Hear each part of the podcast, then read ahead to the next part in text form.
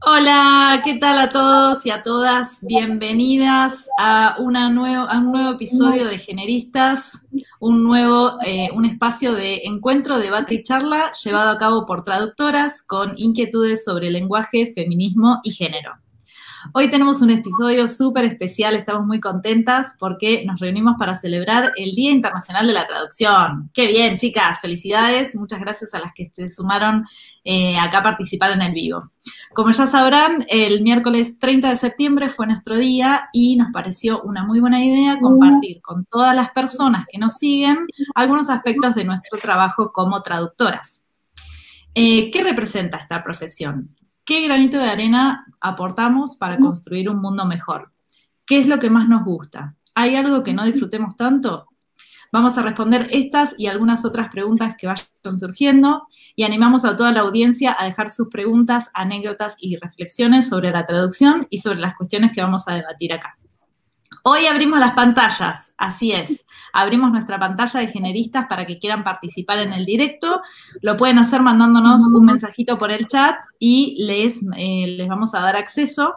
Lo que sí vamos a aclarar es que como utilizamos la plataforma StreamYard y como generistas es un proyecto todo a pulmón, eh, la plataforma eh, solamente tenemos la versión gratuita y nos, nos permite como máximo seis personas. Así que si llegamos a tener más de seis que quieran participar, nos vamos a ir rotando para que todas las personas que tengan ganas de participar en pantalla puedan hacerlo. De todas maneras, si eh, no quieren estar en pantalla, pero están del otro lado, siempre nos pueden dejar eh, los comentarios eh, en el chat. Mi nombre es Ariana Tagliorete y junto a mis compañeras Paula Renault y Verónica Manzanares. Alberola llevamos adelante el proyecto Generistas. Acordate de seguirnos en nuestras redes sociales, somos Grupas Generistas en Instagram y en Facebook, y también nos pueden encontrar en nuestras redes personales, Vero es arroba de Media Translator en Instagram, Pau es arroba Pola English y yo, Ari, soy arroba Aritalia. Muy bien. Presentaciones hechas, bienvenidas. Gracias a todas por estar acá y muy feliz día a todas mis colegas que están acá. Sí, feliz día. Yo pasé un día re lindo, la verdad. Hermoso, ¿no? Muy feliz, muy feliz. Qué bueno. Bueno, ¿quieren que eh, vayamos empezando? Eh, ¿Cómo surgió la inquietud por el mundo de la traducción en cada una de ustedes? No sé quién quiere empezar. Si querés, eh, María, ¿querés empezar vos? Nos contás un poquito de dónde sos, eh, cómo, cómo, llegaste a la traducción y demás, y después eh, la presentamos a vos también.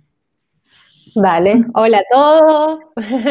Soy María Lavaca, María Emilia Lavaca, pero eh, cuando me fui a vivir a Estados Unidos me sacaron el Emilia, no sé por qué quedó María, eh, porque a ellos no les gusta el middle name, ¿viste? Ellos eh, te lo borran. y me acostumbré. Me dicen Marie, mi inquietud por la lengua es te diría que es de toda la vida, desde que soy muy chiquita. fui a, empecé de muy chiquita a estudiar inglés acá en Mar del Plata, de donde soy yo. Eh, empecé en el Sem-English, que es un instituto hermoso que todavía está vigente. Eh, descubrí mi amor por el inglés desde muy chiquita. Después me empecé a, estudiar en un colegio bilingüe, eh, Holy Trinity College, acá en Mar del Plata. seguí desarrollando este amor por la lengua y decidí estudiar traductorado. Primero pensé en el traductorado público, que en ese momento no existía en Mar del Plata, eh, entonces me fui a la UBA, a Buenos Aires. Eh, allí después de un tiempo eh, en el que me costaba mucho el ingreso, porque es en tres partes, es muy difícil, hay un cupo muy pequeño por año de cantidad de personas que pueden entrar.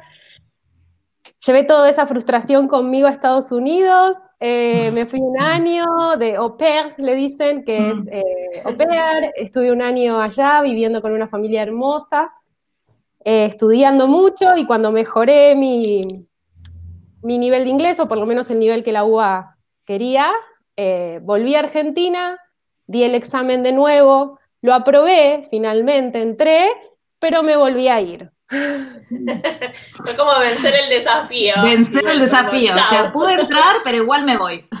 no quiero ahora. Tal cual. Ese momento de ver mi nombre en la planilla fue hermoso y me fui muy contenta y y me di cuenta que había echado raíces un año estando en San Francisco, había sido una experiencia muy linda, hice muchos amigos, mucha familia eh, y me fui a estudiar. Hice la carrera allá, seguí trabajando como niñera durante seis años más, eh, con muchas familias muy buenas también que me permitieron estudiar y bueno, allá estudié, hice, hice un BA en lingüística inglesa eh, y un Specialized Certification in Translation, eh, eh, especializado en marketing de UC San Diego. y ahí fue mi, me quedé ahí viviendo seis años y un día me volví, me quedé en Mar del Plata porque tengo un hijo muy chiquito. Y bueno, siempre con ganas de seguir viajando cuando podamos, pero ahora por lo menos viajando con ustedes a través de esta plataforma, eh, por toda Argentina y, estamos en el mundo. En Dinamarca. En el mundo, sí. Estamos en Dinamarca y en Londres también. Si algo nos permitió esta pandemia fue acercarnos mucho más, creo, aunque sea de manera virtual, porque hemos llegado a gente de todos los países que antes quizá decíamos, bueno, tengo que viajar y, y ahora creo que eh, cosas como las que hacen ustedes están muy buenas porque nos acercan a todos, ¿no? Y está muy bueno conocerlas y es un gusto conocerlas. Gracias. Gracias. Sí, un gustazo para nosotras. Genial. Bueno, y Agos, ¿nos querés contar un poquito sobre vos, sobre tu, vida como traductora, cómo llegaste a esto? Bueno, sí. Bueno, antes que nada, hola para quienes nos están viendo. Este, bueno, yo también, digamos, empecé a, estudiar inglés en un instituto de mi ciudad, que es eh, Villa Carlos Paz, en la provincia de Córdoba. Eh, no empecé tan de chiquita quizás, eh, sino más bien de adolescente, pero la verdad es que me, encantaba ir a las clases, aprender, así que le agarré un amor al, idioma. Así que mm, cuando llegó el momento de, bueno, decidir qué, qué iba a hacer, qué iba a estudiar, eh, digamos, lo tuve en cuenta, porque además también tenía una, amiga que, estaba estudiando en ese momento en la, Facultad de Lenguas de la Universidad Nacional de Córdoba. Y bueno, ella fue también un poco la que me dijo, sí, sí, probá, probá. Así que mm, fue más bien como una prueba. y mm, porque tenía otras cosas también en mente que no tenían nada que ver con, lo, con el inglés ni los idiomas. Así que bueno, eh, ingresé todo bien y bueno, eh, la verdad es que disfruté mucho el paso por la, por la universidad, aprendí, crecí muchísimo, eh, digamos, a nivel personal y también obviamente profesional. Aprendí muchas cosas, así que me, gustó mucho el paso por, por la universidad. Bueno, también eh, tuve la oportunidad de viajar a, Londres y, ahí también al tener contacto directo con el, con el idioma fue otro impulso más para decir que, bueno, para realmente eh, saber que estaba bien encaminada y, esas experiencias son muy lindas. Así que, mm, bueno, digamos que nació ahí el amor por, por la lengua y los idiomas. Y bueno, ahora estoy mm, a punto de recibirme de, traductora pública, eh, que solamente por rendir una materia, y, pero ya estoy trabajando desde principio de año, así que muy contenta con todo el trabajo que, he tenido hasta el momento. Genial, buenísimo, Agos. Muchas gracias por estar acá. Gracias a ustedes. bueno, y acá mis compañeras, Pau y Vero, ¿cómo llegaron ustedes a ser traductoras? Bueno, a ver, yo desde muy pequeña me, eduqué en un, ambiente bilingüe. Mi padre, bueno, él viajaba mucho por, su trabajo, él es profesor de universidad. Eh, para que os hagáis una idea, cuando no estaba el de viaje, que eran seis meses al año, teníamos visitas en casa de todo el mundo. Eh, vivimos en, Los Ángeles durante tres meses porque él tenía que irse muchas veces a a California a trabajar. Eh, porque cuando, no sé cómo está ahora, pero al menos cuando él estaba eh, empezando, eh, eran seis meses hacer investigación en distintos países y obviamente en, en, su campo, que es las físicas, Estados Unidos era potencia, básicamente. Ah. Em, entonces, bueno, pues siempre teníamos a sus colegas en casa. me acuerdo de tener cenas con gente de Alemania, Finlandia, Rusia, eh, bueno, un sinfín. De hecho, uno de los compañeros, por ejemplo, de, mi madrastra, que también es profesora en, el mismo departamento, era un profesor de la Universidad de Bagdad y me chocó muchísimo su historia porque, bueno, este señor eh, se muda a España en un momento dado con toda su familia y justo antes de la guerra dice, bueno, me voy. ¿Qué pasó? Perdió a la mitad de su familia en la guerra. Ah, no. no. horrible. Em, la otra se tuvo que salir del país, pero que os hagáis una idea. Luego, por ejemplo, otro profesor, eh, otro señor que me, chocó mucho su historia, él es profesor de, físicas en la Universidad de San Petersburgo y tiene doble trabajo. Eh, esto es bastante normal, eh, de hecho, en, en, algunos países, tener dos trabajos al mismo tiempo. Em, y el otro era de crítico de óperas y musicales. Y, bueno, eh, nos contó básicamente que él ganaba más de crítico que de profesor. Claro. Eh, a pesar de que, bueno, el, señor tendría como 20, 30 años dando clases, obviamente. Em, luego otro profesor, por ejemplo, de, este era finlandés, eh, también músico, él daba, daba, conciertos en la casa del, del primer ministro finlandés, para que os hagáis una idea de aquel nivel de de, conciertos, ¿no? podíamos hablar. Y bueno, fue a raíz de, hablar con todo ese tipo de gente, ¿no? Que, se me encendió la bombilla también de, bueno, yo quiero conocer gente, yo, yo, quiero viajar, yo quiero aprender idiomas, ¿no? Pero eh, yo, en aquel momento tenía, creo que entre 10 y 13 años, tampoco sabía muy bien qué era la traducción, simplemente sabía que quería viajar.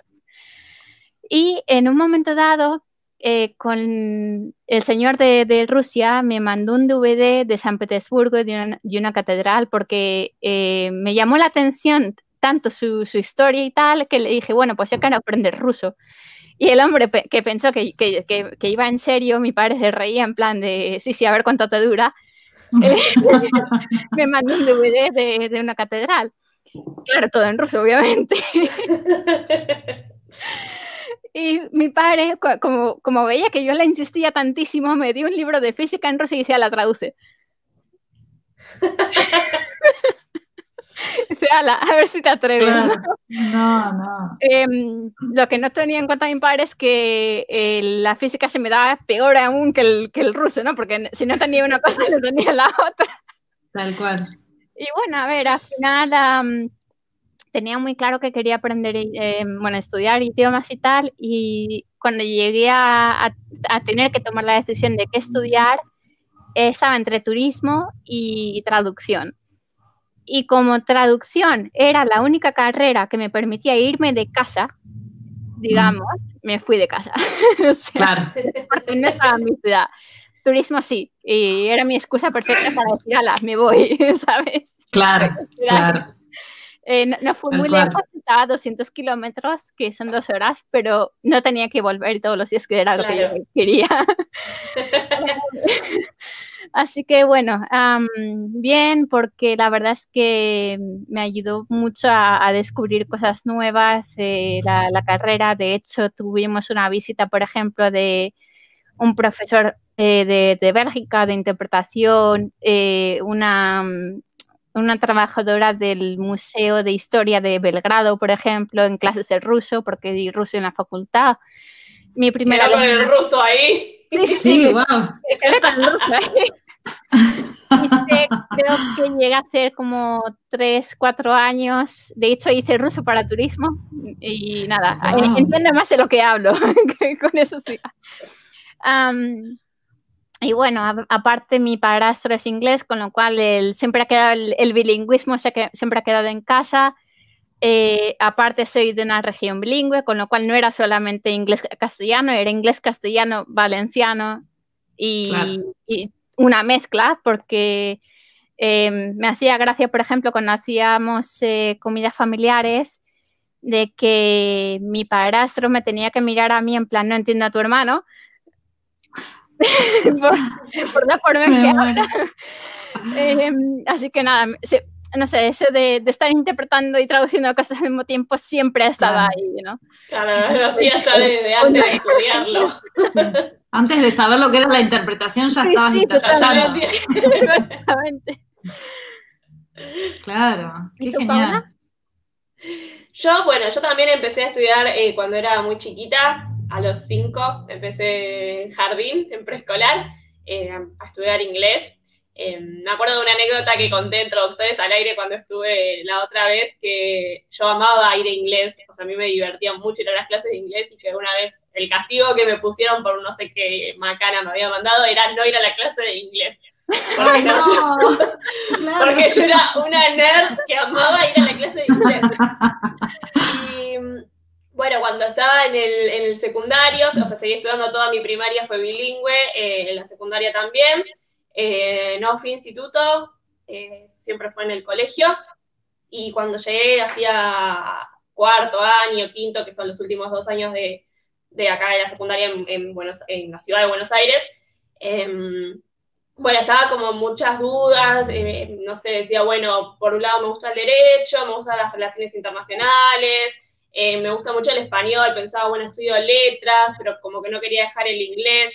En ese momento, que, que fue algo que causó mucha risa en todo el mundo, que yo decía que yo no quería ser docente, yo ahora me, me desempeño como maestra y estoy haciendo el profesorado de inglés, pero en ese momento estaba negada con el tema de, ser profesora de inglés y decía, no, yo nunca voy a ser profesora de inglés, eh, así que el profesorado no era una opción para mí. Después encontré el traductorado público, que yo en ese momento no sabía que existía y vi que estaba como todas las cosas que a mí me interesaban estaban ahí como todas unidas, el derecho, la historia, el inglés, el español, y fue como, che, esto es re para mí. Así que ahí me uní, eh, fui la primera en inscribirse eh, de mi camada, digamos. Em, estudié en la Universidad Católica Argentina. Em, bueno, tuve algunos problemitas de, salud que tuve que, ahí que sortear, pero seguí siempre. Y bueno, me recibí el año pasado, en mayo, eh, hace poco, siento que fue hace un montón, pero fue hace bastante poco. Y nada, ahora este año empecé el profesorado también y combino eh, las dos cosas que amo, que son la traducción y la docencia. Y esta semana justo estuve traduciendo un montón, así que estuve como loca por eso. ¡Qué lindo!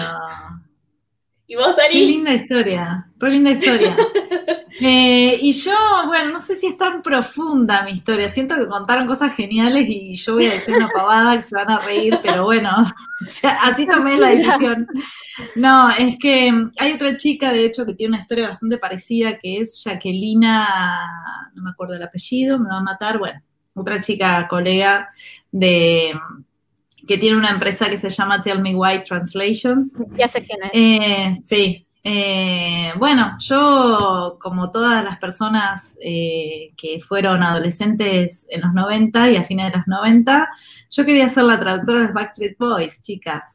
y así fue como dije, bueno, eh, claro, yo estaba, imagínate, 13 años, en el 98 me acuerdo fue, cuando fueron a Argentina, full obsesión total con Nick Carter, mi amor Nick Carter en ese momento.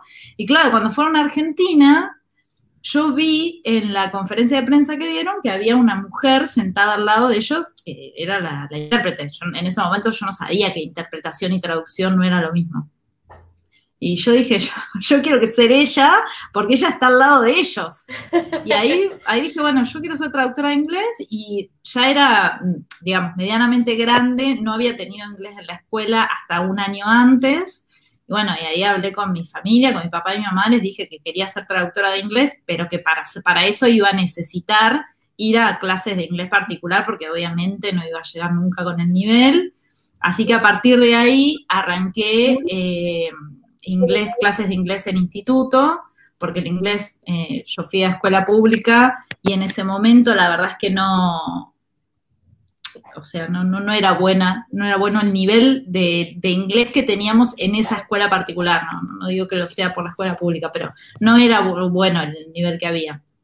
Así que empecé a ir a, a clases de inglés particular y bueno, hice eso hasta que terminé la secundaria, que fueron unos cinco años y después me fui a La Plata, me recibí yo de traductora en la Universidad Nacional de La Plata y mm, me fui a vivir ahí y la verdad es que me costó muchísimo la carrera, muchísimo, me costó muchísimo entrar, bueno, más o menos como lo que contaba María, eh, me costó muchísimo entrar, di el examen, digamos, entré de, una en el, momento que era, pero yo me di, me, di cuenta con los años que no debería haber, no sé por qué me aprobaron, me aprobaron porque les di lástima, me parece, pero realmente no debería haber aprobado porque no tenía, no tenía nivel ni ni por, ni por casualidad tenía el nivel para entrar a la carrera, pero bueno, fue todo a base de muchísimo esfuerzo, me costó muchísimo recibirme, pero finalmente lo logré. Me di cuenta que los Backstreet Boys no tenían nada que ver con la carrera, ni la traducción, ni nada. o sea, nunca más volví a pensar en la interpretación y los Backstreet Boys nada. Fue como, bueno, un lindo recuerdo de mi adolescencia y de la manera por la cual empecé con la una anécdota total. Pero nada, después me di cuenta que la carrera era, por supuesto, muchísimo más profunda y que la verdad es que eh, me acuerdo que una profe nos decía que a mí me quedó súper marcado que los traductores, las traductoras en este caso, eh, sabemos mucho de, eh, mucho de todo y poco de nada. O sea, como que no sabemos muchas cosas en realidad, pero en realidad estamos sabiendo un poquito de cada cosa, porque estamos, estamos tan metidos eh, o tan metidas en, tanta cantidad de temas a la vez que, bueno, eh, nada, me, gusta porque me parece que es una carrera que te da muchísima, muchísima cultura general que creo que cualquiera de nosotras puede llegar a hablar, por supuesto cada cual tiene su especialización, pero cada cual puede llegar a hablar de, no sé, de lo que te haya tocado traducir. te podés hablar de, por ejemplo, en mi caso, que estoy a full con el tema de, la salud femenina, el ciclo menstrual y demás, pero porque llegó eso y me encantó el tema, como habrá otra persona que me pueda hablar de, no sé, las estrellitas que tiran los, ninjas de, China, qué sé yo, ¿entendés? Porque realmente uno puede, puede llegar a saber tanta cantidad de cosas con esta profesión. Es tan amplio. Así que bueno, esa es mi historia con la traducción. Es re linda, Ari, ¿qué es graciosa. Es graciosa. Me, encantó lo de los grupos de música. Sí, sí, genial, genial. Igual quiero decir que antes yo ya un poco eh, se veía que iba para ese lado porque el primer año que tuve de inglés en la escuela me encantaba y aparte me resultaba súper fácil. Y ya de, uno, de un año antes o unos años antes de que apareciera el tema de los Backstreet Boys, me acuerdo que para mí era un planazo el sábado a la tarde que viniera una prima mía a mi casa y, que nos pusiéramos a traducir canciones de Roxette. Y para mí era como un re plan, qué bueno esto, y mi prima me miraba como diciendo, sos re ñoña, yo quiero salir a jugar a la calle. y yo estaba ahí con el, con el librito de Roxette y la, el diccionario. Yo, de hecho, fíjate, eh, María, María dijo algo. María. Perdón, ¿me escuchan? Ahí, ahora está, ahora, sí. Ay, dijiste algo y no te escuchamos. No, que me llamó la atención toda tu historia y eso es vocación de verdad, porque que a través de algo que tiene que ver, que un poco la especialización se elige así, ¿no? A veces a través de algo que a uno lo apasiona o le gusta o algo que, es tan común para vos, como los Backstreet Boys. Yo era Team Spice Girls igual. Ah, bueno, sí, eh, Spice Corazón, las amaba, ah, pero bueno, no, fue por ellas que decidí esto. Fue más por los Backstreet Boys. Eh, ahí es donde me pareció espectacular, porque a veces la, vocación o el amor o la pasión por algo surge de un lugar que del que menos uno espera, pero después cuando vos contás que encima jugabas a traducir canciones de Roxette, o sea, ya tenías una vocación de toda la vida y esa era tu carrera, así como cuando hablamos de especializaciones, yo siempre pienso que a veces no hay que salir a buscar una especialización, sino que hay que analizar qué es lo que nos gusta, qué es lo que hay, qué es lo que nos llama la atención y a partir de ahí decir, ¿puedo hacer de esto algo eh, que además me dé de comer? Eh, como lo que decís vos de, de, todo lo que estás haciendo. Me, encanta, el título de Instagram de la menstruación. Sí. Como lo tenés. Entonces, es muy, eh, encontraste tu lugar, digamos, a veces es difícil. Eso la verdad es que sí, no lo puedo, sí, estoy a full, estoy a full, la verdad que me encanta y que también me acuerdo de alguna vez escuchar a alguna colega eh, en, varios años, yo me recibí hace un montón de años y medio que me reconcilié con la carrera porque me costó tanto que terminé medio que odiándola y después cuando me di cuenta que la práctica profesional no era lo que era la lo que había sido la carrera, no era nada que ver en realidad, obviamente que el conocimiento y demás, pero... Eh, por ahí el ambiente de la carrera, a mí yo no me sentía muy identificada, compañeros, era un ambiente muy competitivo, la universidad es una presión que yo no sé si la gente de otras universidades del mundo, yo no sé si sienten la presión que sentimos las personas que nos recibimos de una universidad argentina, es una cosa impresionante. Eh, pero más allá de eso, eh, yo me reconcilié con la carrera después de varios años de no ejercer como traductora y la verdad es que me acuerdo que una, que una colega dijo una vez que algo, que la especialización no la buscas, te llega, como que te, te cae. Y a mí me cayó la especialización, porque el trabajo este que yo hice, por el cual empecé con esta especialización, que fue la traducción de un libro sobre salud menstrual, eh, yo no sabía que me gustaba tanto ese tema. Sí, siempre me había interesado. Tengo muchas anécdotas al respecto con el tema de lo que es la salud de la mujer y la menstruación, el ciclo y demás. Pero aprendí tanto y me, y me sorprendió tanto la poca información que dije, no, yo acá con eso tengo que hacer algo. No, no me puedo haber quedado solamente con que traduje un libro y fin. Tengo que llevarlo más allá. Así que, bueno, por eso estoy haciendo esto que estoy haciendo hoy en día. Pero sí, me, encontró la especialización. Claro, ya sos experta en eso, entonces está buenísimo que lo explotes. No sé si experta, pero intento. sí, totalmente.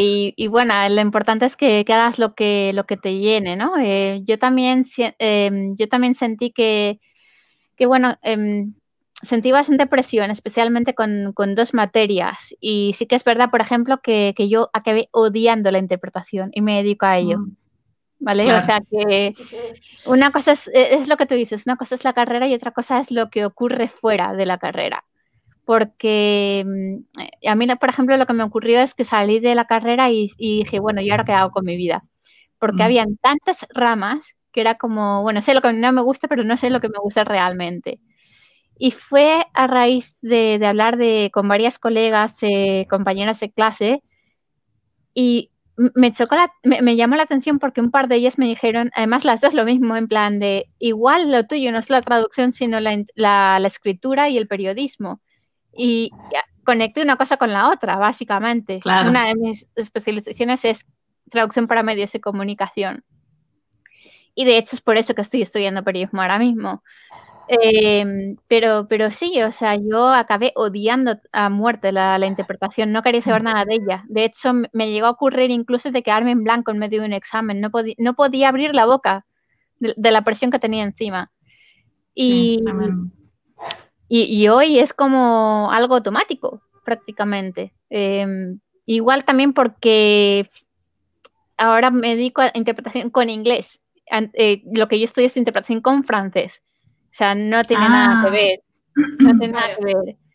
Y Vero sabe muchos idiomas. Sí, Vero es la multilingüe de acá del equipo de, inglés-español.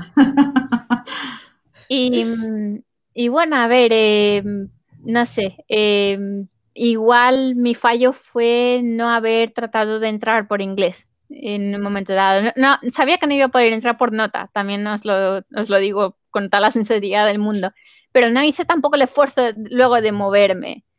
Y para cuando me quise dar cuenta dije, bueno, estoy acabando la carrera, no, no voy a empezar de cero. Tal cual. O sea que, no sé, yo creo que es cuestión de, de las decisiones, ¿no? Que, que, tomamos después.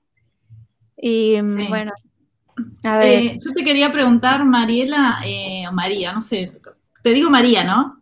María. María. Sí, como quieras. Tengo, tengo, múltiples personalidades. No, te quería preguntar justamente por esto de que estábamos hablando de, lo que significa la carrera, de la presión que por ahí sentimos. Vos que estudiaste tu carrera en otro país, en Estados Unidos, ¿cómo fue para vos eh, la carrera allá? Mira, la, presión no la sentía tanto en, el sentido de... Eh, con la universidad y la, y la carga de las materias, sino que era algo más personal porque tenía que trabajar mucho para poder costear esa, educación.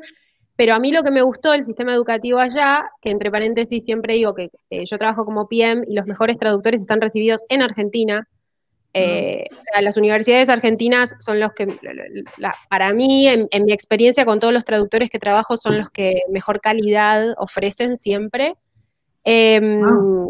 Pero bueno, afuera obviamente hay buenas universidades. Eh, a mí lo que me gustó del sistema educativo allá es que te dejan explorar un poco otras cosas, ¿no? Entonces, em, en vez de estar uno eh, recontrametido en siempre las mismas materias que tienen que ver siempre con la lengua o con la lingüística o con el inglés, em, uno, por ejemplo, podía tomar electivas de cualquier otra cosa que te permitían eh, igual contarlas, digamos, como créditos, ellos le ponen créditos a las clases, mm. uno se recibe con X cantidad de créditos.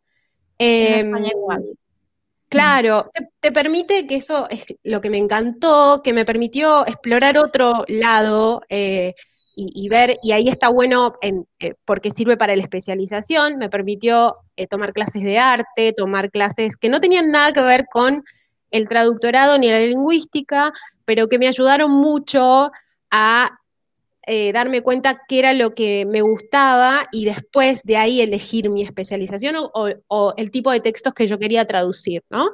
Y, y, además todas esas clases no eran aparte, digamos, contaban hacia mi major, se le dice que que, yo podía estar cursando y, eso me iba a ayudar a recibirme. Eh, no son tantas clases y por supuesto uno tiene que, cursar muchísimas clases que tienen que ver con la lengua, pero, pero eso me permitió ver otro lado, me, permitió no estar tan estresada y siempre hablando de lo mismo, y eso me encantó del sistema educativo estadounidense, la verdad. Em, y los profesores son muy, eh, no sé cómo es, son muy abiertos. Eh, vos tenías office hours, les, golpeabas la puerta y ellos enseguida te recibían y, eh, te ayudaban y te, permitían explorar qué era lo que te gustaba y ellos entendían, por lo menos en mi experiencia, que no habían dos iguales, que, por más que la clase fuera la misma, había gente que iba para un lado o para el otro, eh, y nos ayudaban mucho y nos orientaban mucho para qué lado queríamos ir, ¿no? Em, y la verdad es que esa fue una re linda experiencia porque eh, para mí era la, encima era una universidad, se llama San Francisco State, es una universidad que tiene mucha diversidad, eh, me permitió conocer otras culturas, otras personas eh, con diferentes idiosincrasias y diferentes costumbres. y para mí eso fue, te diría, una parte muy importante de mi educación, romper con ciertos esquemas, abrir la cabeza. Y, eso me ayudó mucho a, después eh, darme cuenta que eh, esto, que, somos todos diferentes eh, y que no, uno no tiene que hacer copy-paste del otro traductor que, me gusta y admiro, sino que tengo que tratar de encontrar mi, mi calling, mi, mi manera, si no tiene que ser igual a la del otro, me puedo inspirar en el otro, pero pero la idea es que cada uno encuentre su, forma, ¿no? Y está bueno esto que decían ustedes, que a veces, bueno, ni hablar de que la especialización me parece, eh, pero eh, eh, esto de, tratar de, focalizarse en lo que a uno le hace bien y le gusta, y eso de a poco te va a ir llevando a, a conseguir trabajos que además los disfrutes. Eh, porque no se trata solo de cobrar, sino de estaría bueno llegar al punto en el que disfrutamos lo que hacemos. Eh, me, encanta todo lo que dijeron porque eh, todas acá estuvimos, tuvimos problemas para recibirnos, tuvimos presiones, nos costó, algunas nos fuimos, otras, bueno, todas las historias está bueno porque demuestra que la frustración y a veces el enojo que uno tiene con la carrera es normal, eh, o por lo menos es entendible y es común, y hay que tener mucha perseverancia y, saber que, si bien es difícil se puede, eh, y que esto que parece que nunca voy a poder vivir de esto y que no hay, no hay laburo y qué sé yo, buscar las herramientas que, nos dan que nos da gente que quizás ya, ya hace mucho que viene en esto, eh, pedir ayuda, pedir mucha ayuda, nos ayudamos entre todos, yo creo que es un, los colegas traductores son muy solidarios y nos ayudamos entre todos, pues es una carrera muy solitaria, eh, pero hay mucha gente dispuesta a ayudar y que, no, la dejen a la carrera, que traten de, concentrarse en esto, ¿no? Que hay, momentos difíciles, como en todas las carreras, pero que, hay mucha gente que, está dispuesta a ayudar eh, y que del otro lado existe, hay una luz, eh, de todo lo malo, eh, es una carrera hermosa y, lo que saco siempre de estas, estas conversaciones con gente que sabe tanto y que, es tan apasionada de nuestra carrera es, es eso, que es, lo disfrutamos mucho. Nunca hablas con un traductor que te diga, odio lo que hago. El que está traduciendo adora, aunque haya textos que no nos guste traducir. En términos generales, somos apasionados de esta carrera y eso es, un montón. Hoy en día es un montón. Sí, poder trabajar de lo que a uno. poder trabajar de esto, sí, sí, tal cual. Tal cual, es verdad, o sea, estoy de acuerdo con absolutamente todo lo que dijiste. Eh, hay, eh, yo creo que hay una, hay una generación, por lo menos nuestra generación, eh, que es súper solidaria y que a mí me costó encontrar o me costó darme cuenta eh, que, no iba a ser todo como yo sentía que iba a ser cuando recién terminé la universidad, que no sabía ni para dónde salir y que, me sentía como, no, los traductores son todos súper competitivos, no, nunca te van a ayudar, nunca te... Y, realmente nada, o sea, me, encontré con un universo sobre todo online y los últimos dos años que yo me, metí de lleno con esto, eh, la verdad es que me encontré con un universo de colegas súper dispuestos y dispuestas a ayudar y, a dar consejos todo el tiempo completamente desinteresados, a, responder cualquier tipo de duda, pregunta. Eh, yo siempre digo, siempre lo hablo con, con alguna de mis amigas, eh, y esto como que va no solo por la carrera, sino para la vida, básicamente. Yo creo como que no hay volu pregunta. Hay, eh, todos tenemos dudas y todos pensamos, o todos, todas en algún momento nos sentimos que, que no, no voy a preguntar esto, mira, esta, esta pavada no, no se la puedo preguntar, me van a, van a pensar que soy no sé qué. Y lo más probable es que todas las personas que te están mirando tuvieron esa duda en algún momento.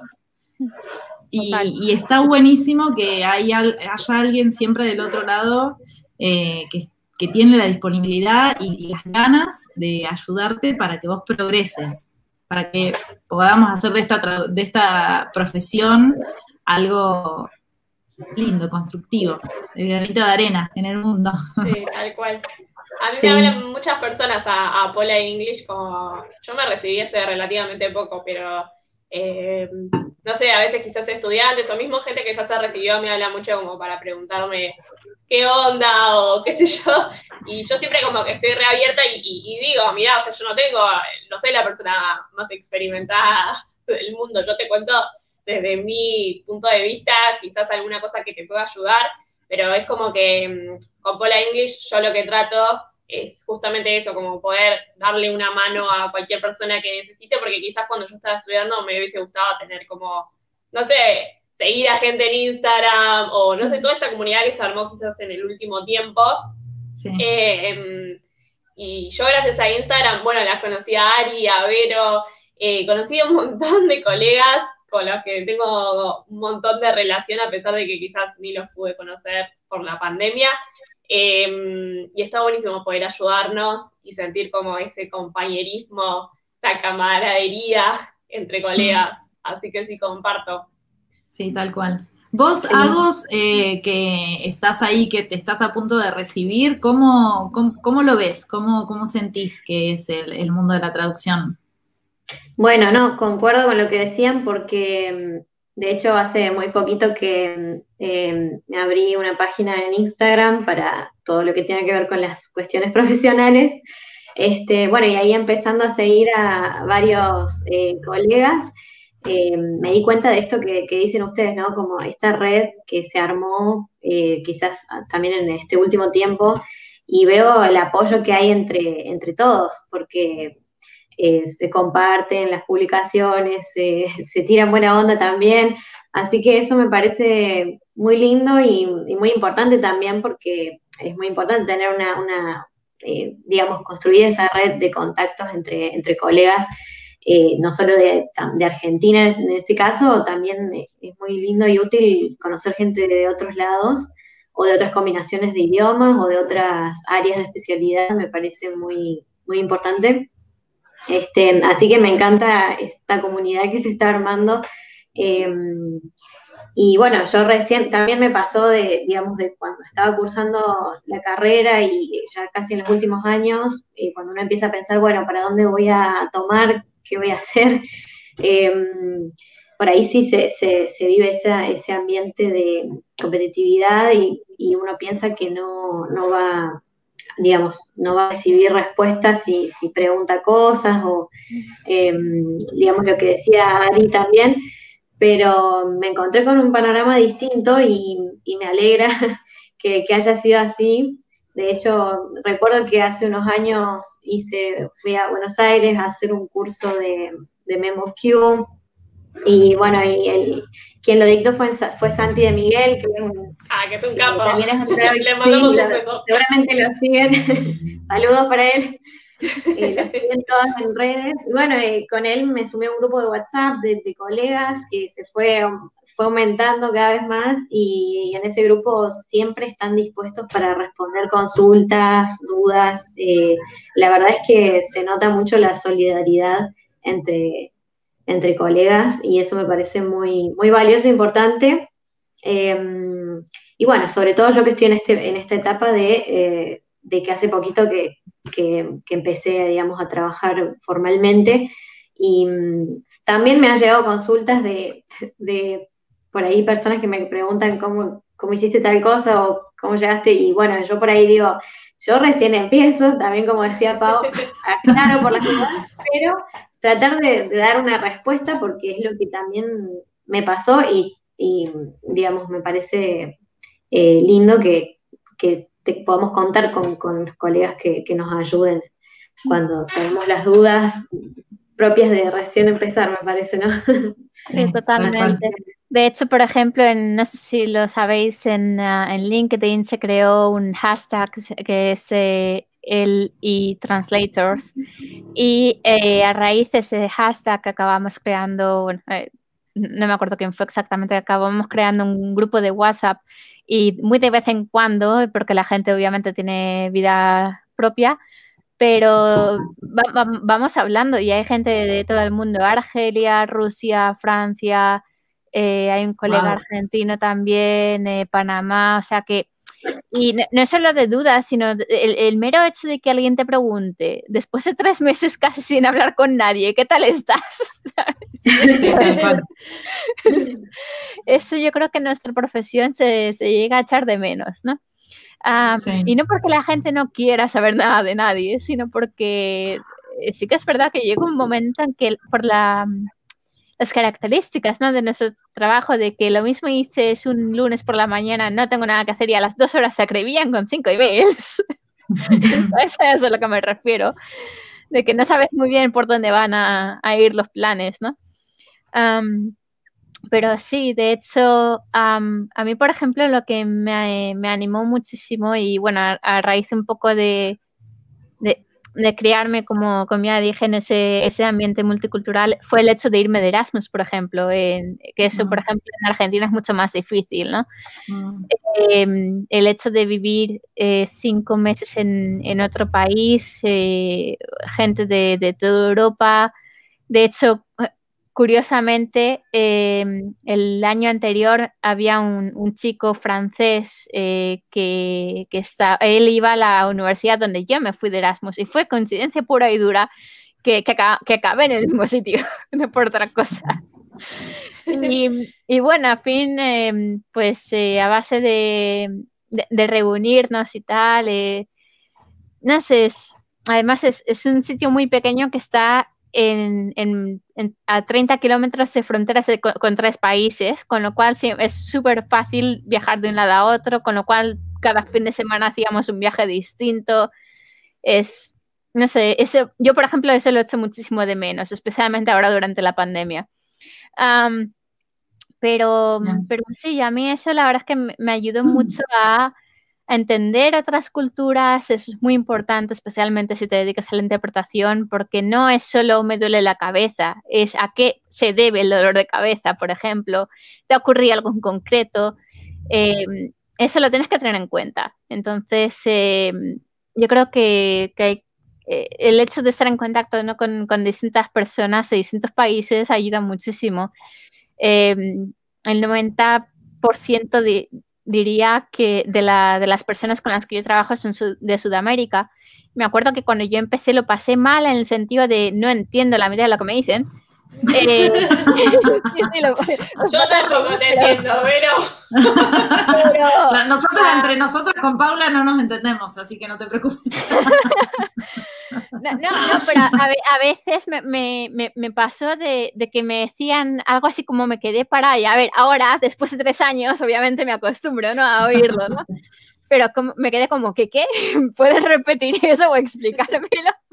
Y se supone que es el mismo idioma, que es lo gracioso. O sea, yo me reía por eso. Y dije, si es el mismo idioma y no nos entendemos, mal vamos. Sí, ah, el otro día estaba este, hablando con. Ay, perdón, cuento una anécdotita. No, no, dale, dale. Con, con arroba traduciendo por el mundo, que también es de España, y no sé qué, qué cosa había dicho yo en una historia que me, que me preguntó. Eh, y esto como, ¿qué significa? No sé qué. Y, claro, yo le decía, sí, yo trabajo con, con una chica que es española y, y, también como que a veces hay expresiones, viste, que nos chocan. El otro día que Vero nos preguntó una palabrita y que con Ari le preguntamos, pero, pero ¿qué es eso?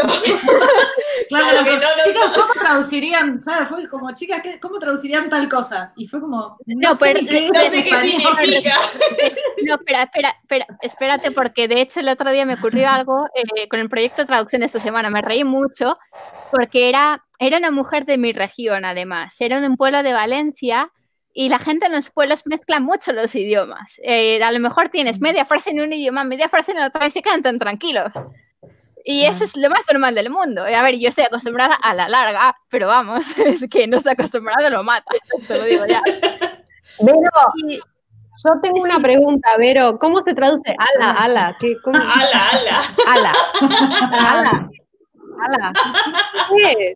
No sabría explicar, sinceramente. de hecho, lo Ay, porque haciendo tanto curso de, gente de España y escuchándolo tanto y, lo amo, me encanta. Y, a veces le busco la vuelta de cómo lo, cómo lo llevaría al argentino, sobre todo vos que tenés mucha relación con argentinos. Yo creo que hay alguna palabra en argentino. Me parece que lo diría como dale, como si fuera dale, dale, tal cosa. Dale, dale. Eh, yo creo que hay, hay palabras, fíjate, que lo decimos mal tantas veces que han perdido el significado. Claro. De hecho, yo creo que es una palabra árabe, es eh, teoría mía, eh, pero por ejemplo, ah. es, como ojalá, eh, viene de ushala, es una palabra árabe. Y mi región, por ejemplo, se, habla valenciano, pero durante muchísimos años estuvo bajo influencia árabe, con lo cual hemos copiado palabras de un lado a otro y no nos hemos dado ah, cuenta. Claro, como almohada, AL generalmente viene de árabe. Claro. y me pregunto si tendrá que ver con, eh, porque nosotros tenemos una palabra en Argentina que empieza con B larga y termina con udo, que depende, no lo voy a decir, que dependiendo del paralelo. tranquila. Sé cuál es, tranquila. pero dependiendo cómo uno le pone el ímpetu, la cara, el tono, a quién se lo dice, significa o algo bueno o algo malo. O sea, no algo bueno, pero, pero como un vocativo normal, como un En España ocurre con la, con la expresión hijo de papá, pa, y no lo voy a ah. completar. Y de hecho, fíjate, de hecho, me acuerdo, esto se me quedó marcado por la cara que puso el pobre chico. Ah, me acuerdo que estábamos en una conversación con, con un estudiante de Erasmus y no sé quién dijo, menudo hijo de puta, pero lo dijo en un tono de, qué suerte tienes. Y el chico le dijo, acabas de decirle eso a tu amigo.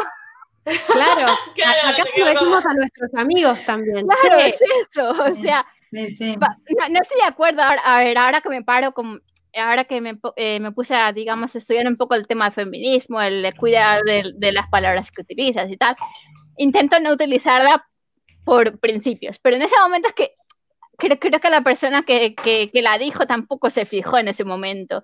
Y, el, y el, la, la, cara del pobre chico de Erasmus era un poema. O sea, puedes imaginar. Me acaba de insultar, ¿qué le pasa? No entendía nada. Pues, pues cosas así pueden ocurrirte. Y, muchísimo. Y, cuando tienes em, el lenguaje, digamos, escrito, especialmente en mensaje de texto y cosas así, es como que, ¿qué? Acabo de, eh, es muy fácil malinterpretar mucho los mensajes. en, la, interpretación, me imagino, y la interpretación simultánea, cuando palabras como ala o algunos eh, también modismos, regionalismos, eh, he visto muchos congresos que todos se dan vuelta y miran al intérprete como diciendo, ¿qué, dijiste? Eh, porque, viste, hay unas...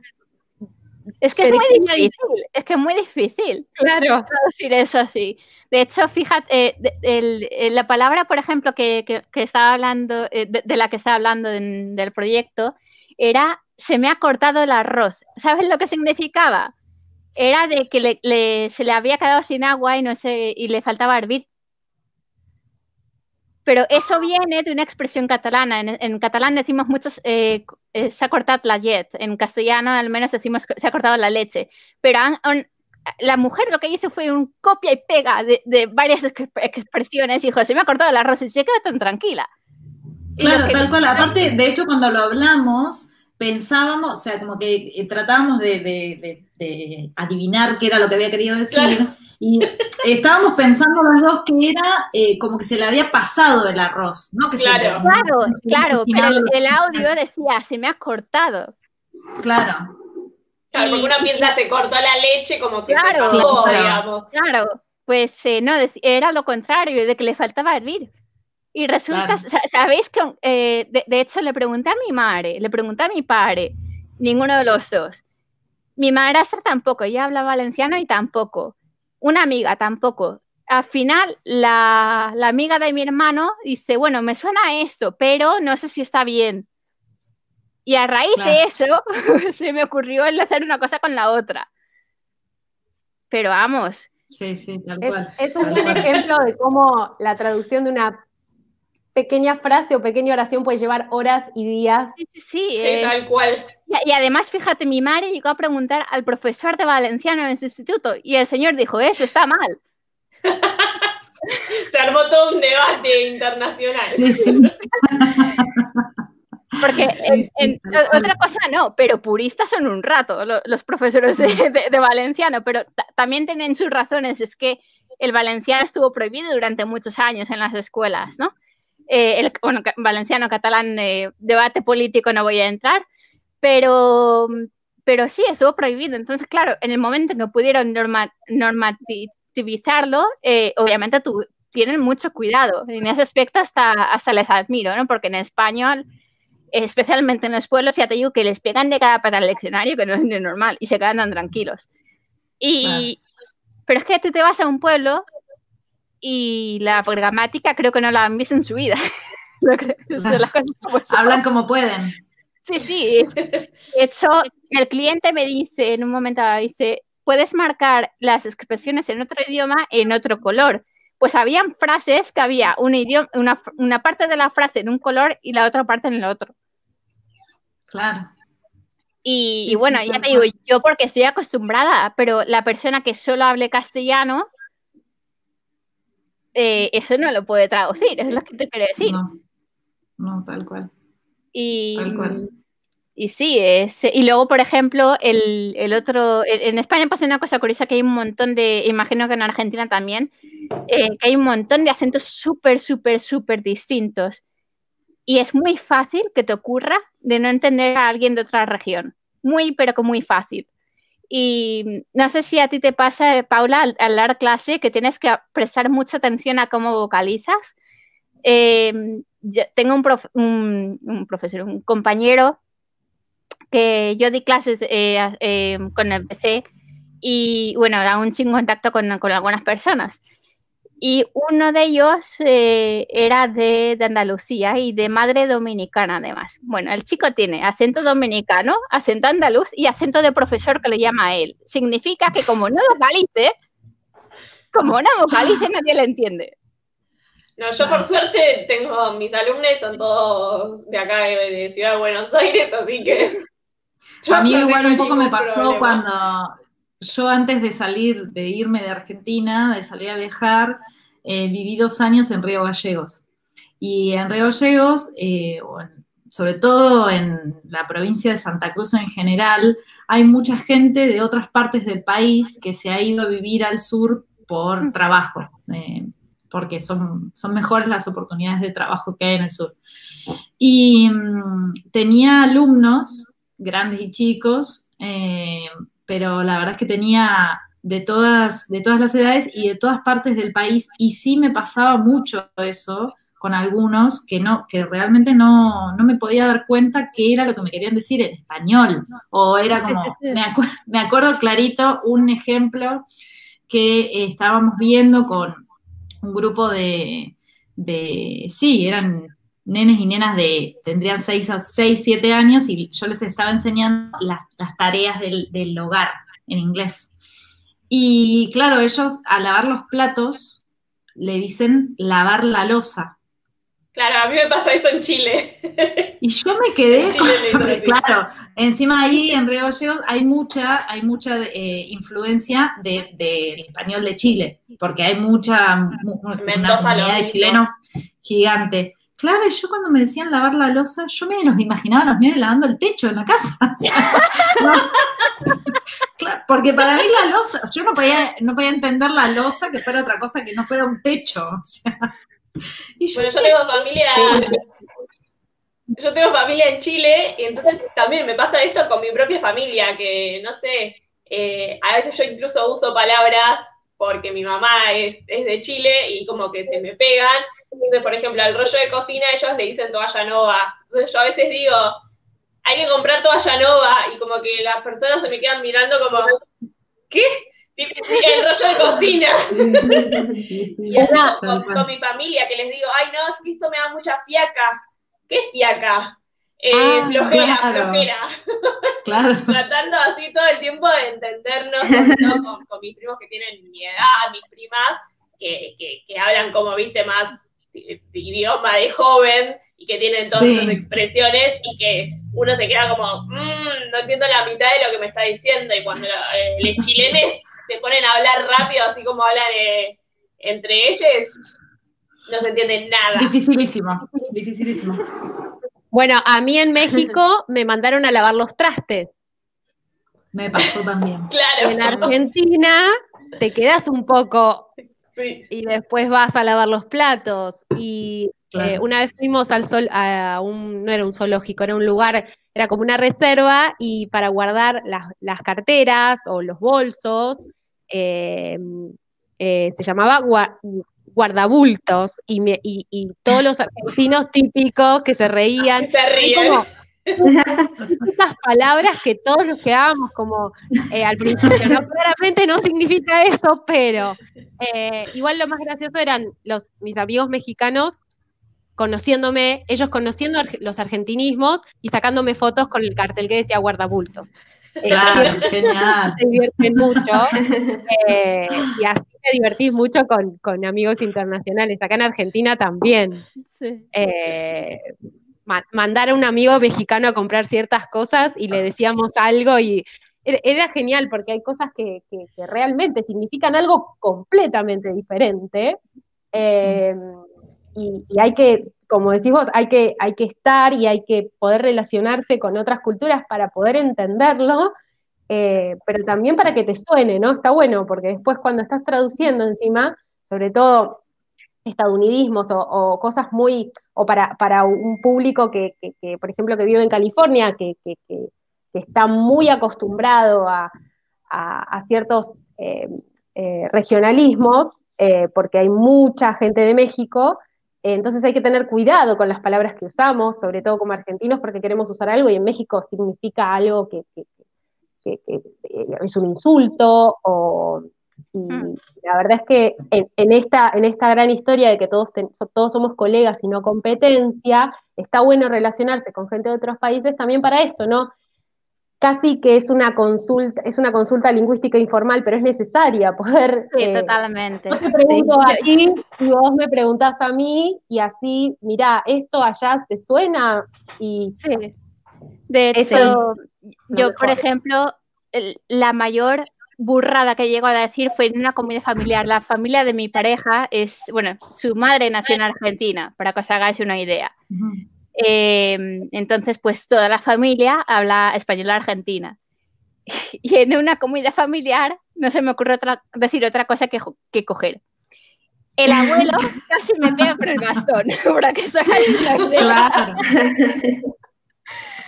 bueno, a raíz de ahí tengo un cuidado con cómo digo las cosas. una idea. es que sí. Sí. Bueno, es muy interesante. ¿no? Pero es, que eso te pasa en una interpretación médica y vamos, te echan. No sé. Tal cual. decías a vos? Que es muy interesante esto de las, de las variedades, porque mm, a mí también me pasó porque yo además doy clases como Pau y, mm, y tengo alumnos de Chile y bueno, justamente eh, como lo que contaba Ari, había surgido el tema de lavar los platos y como a los alumnos eh, tienen una tendencia de que les gusta que le digamos cómo, se, cómo sería el, el equivalente en español, muchas veces o lo piensan primero en español, después en inglés. Em, y claro, salieron con lo de la losa y yo les pregunté qué era eso bueno, ahí surgió eso. Y después justo esta semana también surgió lo de pololear, que, nosotros por lo ah. menos, yo en Argentina nunca lo escuché, no escuché que nadie lo diga, así que me parece que no. Claro. Este, así que bueno, sí, es muy, es muy interesante y surgen cosas así, digamos, por eso está bueno, a mí me encanta eh, eh, dar clases a, ahora que tengo alumnos de, Chile, me parece muy interesante para también aprender otras cosas. Sí, yo creo que justamente por todo esto que estamos comentando ahora es por lo que creo fervientemente que va a tardar muchísimo, muchísimo tiempo, me parece a mí, en, reemplazar nuestra profesión la inteligencia artificial, eh, los traductores automáticos y demás. Siempre, eh, viste, como que están, están ahí, estamos ahí en un debate constante de si eh, nuestra profesión va a desaparecer y, demás, pero cuando te pones a hilar fino, como estamos haciendo ahora, con el tema de los regionalismos y demás, eh, realmente si no sos una persona que tiene un poco de, cultura general y de, conocimiento de las diferentes culturas, de los diferentes eh, países donde se habla, el idioma con el que trabajás, te quedás afuera y es muy, me parece que es muy difícil que la inteligencia artificial en el, en el, próximo tiempo, digamos, me parece que es difícil que nos reemplace. No sé qué opinas Yo para, para que lo reemplace creo que tendría que poder reemplazar a cualquier profesión, porque tendría que poder pensar como un ser humano, básicamente. O sea, si puede reemplazar a, los traductores, puede reemplazar, yo qué sé, a, un abogado o abogada. Sí, yo creo que hoy en día, sobre todo, lo que, lo que hace es acompaña y ayuda, y ayuda mucho, eh, y hay que verlo, por lo menos hoy, como, como eh, no es una competencia, nunca lo va a ser, por supuesto, con un ser humano. Y también me parece que la lengua evoluciona, hasta ahora, y por lo menos por los muchos años que, nos quedan a nosotros en este mundo, no sé, quizá otras generaciones, pero la lengua evoluciona mucho más rápido está evolucionando mucho más rápido. Hay muchas cosas que aunque la RAE no las tome, por ejemplo, eh, se van, uno se acostumbra a decirlas y yo no sé si la inteligencia artificial en este momento está como para estar a la altura de esa evolución, ¿no? Em, pero hoy me parece que algunas cosas las tenemos que ver como un acompañante. Sí, como que un aliado. Claro, como en todas las profesiones hay, ¿no? No todo el mundo hace todo de manera hasta manual, te diría. claro, si un arquitecto hace los renders, lo hace con la computadora, no es que se pone a hacer los planos claro. a mano. Ya la, calculadora ayuda a hacer cuentas que uno no necesita hacer con el lápiz y el papel y no necesitas a un matemático ahí, pero sí lo vas a necesitar para otras cosas. Entonces, si bien hay cosas que, creo que sí eh, ayuda o quizá cosas muy cortitas o el viajero que anda con la app, está buenísimo. Por supuesto que, tiene que ver con, con, cosas más profundas ¿no? de lo que estamos hablando. No la app que te va a ayudar a pedir un café, sino estamos hablando, bueno, ni hablar para los traductores públicos, de papelería muy importante, muy legal, y ni hablar de la medicina. Eh, lo que sí sabemos es que ha costado muchos errores, mucho dinero, eh, los errores eh, que, fueron causados por la automatización de esta carrera, y son cosas que no vuelven. A veces el prestigio de una empresa que tiró una cosa que, no sirvió, eh, y, a veces hasta mucho dinero y, nos, podemos ir hasta problemas de salud, ¿no? Por, por, no, no, tener el contexto correcto o por no tener eh, el cuerpo humano necesario, como ustedes hablaban, que además de contexto, eh, tiene, puede pensar y puede discernir y puede diferenciar entre un regionalismo y otro, por ejemplo, ¿no? Sí, sí, totalmente.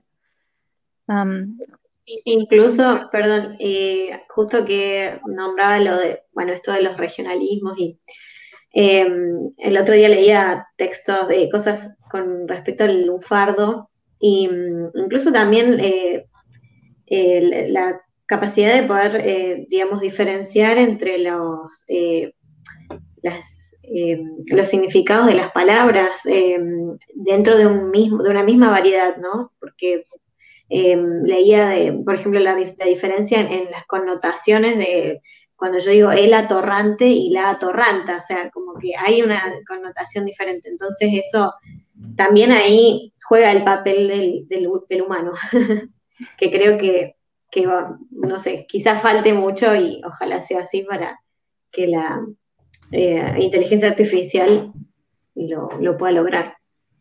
Lo creo. Absolutamente. Sí, yo creo que es, es muy difícil, ¿no? Que, que vaya a la, inteligencia artificial a, reemplazar eh, a, los traductores, los intérpretes, pero eh, a ninguna profesión en general es, no sé, a ver, el, tema, el tema de las variedades y, de la interpretación, por ejemplo, em, una vez me reí mucho porque estaba justo interpretando, era un doctor de India o Pakistán, bueno, esa, esa región. No, le pregunté, pero vamos, por, el acento lo pude más o menos eh, entender. La enfermera era de África y no se entendían entre ellos. Estaban ellas hablaban en, en inglés, los, los, dos como lengua materna, pero no se entendían entre ellos. Y me dice la enfermera, ¿la entiendes? Y yo, pues no me ha quedado otra. No, no se lo dije así, le dije que sí, que lo entendía todo, pero dije, no os entendéis vosotros. O sea, eh, os podéis hacer una idea de la cara de la paciente. sí, sí, tal cual. Así que. Bueno. Em, vamos redondeando, chicas, ¿les parece? Ya estamos pasaditas la, hora y ya las vamos a, dejar a nuestras invitadas de hoy, que les agradecemos muchísimo, muchísimo a Agos y a María por haberse sumado. La verdad, un placer esta charla de traducción de, nuestra carrera, de nuestra profesión que tanto nos gusta. Muchísimas, muchísimas gracias por, haberse sumado y muchísimas gracias a las personas que nos estuvieron viendo hasta recién. Eh, Pau, no sé si querés eh, terminar con nuestra parte final. Sí, primero quería agradecerles otra vez a las chicas, a Agos y a Marie por haberse copado en esta esta cosa tan loca que, que no sabían muy bien a qué, esperar y qué iba a, pasar, pero bueno, que, está buenísimo animarse y así fue como yo terminé en generistas, animándome. Ojalá, que le hayan pasado bien, que se hayan sentido cómodas. Sí. Sí, muchas gracias. Ir conociendo colegas y compartiendo. Sí, gracias por el espacio y la invitación. bueno, ahora sí voy al cierre. Em, ¿Te gustaría que la comunicación de tu empresa o emprendimiento tenga perspectiva de género? ¿Pensás que tu empresa o emprendimiento debería hablarle a todos los géneros sin distinción, pero no sabes cómo lograrlo? ¿Estás a favor del lenguaje con, perspectiva de género, pero todavía no te animás a comunicarte con la nueva tendencia de utilizar la letra E? No te preocupes. Desde Generista y en colaboración con la empresa de traducción Purple Audiovisual Translations, en la que trabajo junto a mis compañeras Ari y Vero, te presentamos nuestro nuevo servicio que llamamos Edición Inclusiva.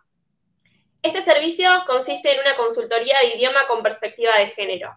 Te ayudamos a mejorar toda la comunicación escrita y oral de tu empresa o emprendimiento para que encuentres tu propia voz sin dejar afuera a ningún género. ¿Por qué te decimos que encuentres tu propia voz? Porque en el afán de subirte a una tendencia en constante crecimiento, como es el lenguaje inclusivo, es muy importante que tu comunicación no suene forzada ni mucho menos falsa. Cuando te comunicas con tu público, ya sea en tus redes sociales o en tu sitio web, es clave que puedas transmitir confianza y profesionalidad, sea que vendas un producto o un servicio. Y si de repente tu discurso cambia por completo y suena forzado, corres el riesgo de perder credibilidad. credibilidad. Esto no puede pasarte. Por eso te presentamos nuestro servicio de edición inclusiva en el que te vamos a brindar estrategias para que nadie se sienta afuera de tu comunicación.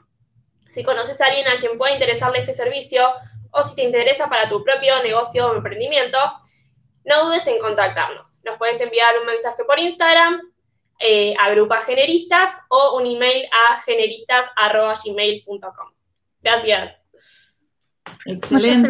bueno, muchísimas gracias. Gracias a todos los que estuvieron ahí. Bueno, ya saben que nos pueden seguir en Grupas Generistas. Eh, mi Instagram es Aritaglio, Pola English de Pau, eh, de Media Translator Vero. Agos y María, ¿quieren dejarnos sus redes? Agos, si quieres empezar. Sí, mío, el mío es agostina.amaya.traductora en Instagram. Genial, genial. ¿Y Mari? El, mío es ML Spanish Translation.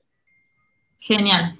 Buenísimo. Bueno, muchísimas gracias. Gracias. Recuerden que si no nos pudieron ver, nos pueden escuchar en Spotify, Apple Podcast y Google Podcast. Estamos en casi todas las plataformas de podcast y nos pueden volver a ver en nuestro canal de YouTube de Generistas. Muchísimas gracias, y nos encontramos en la próxima. Adiós. Chao, chicas. Gracias. Gracias. Chao, chao.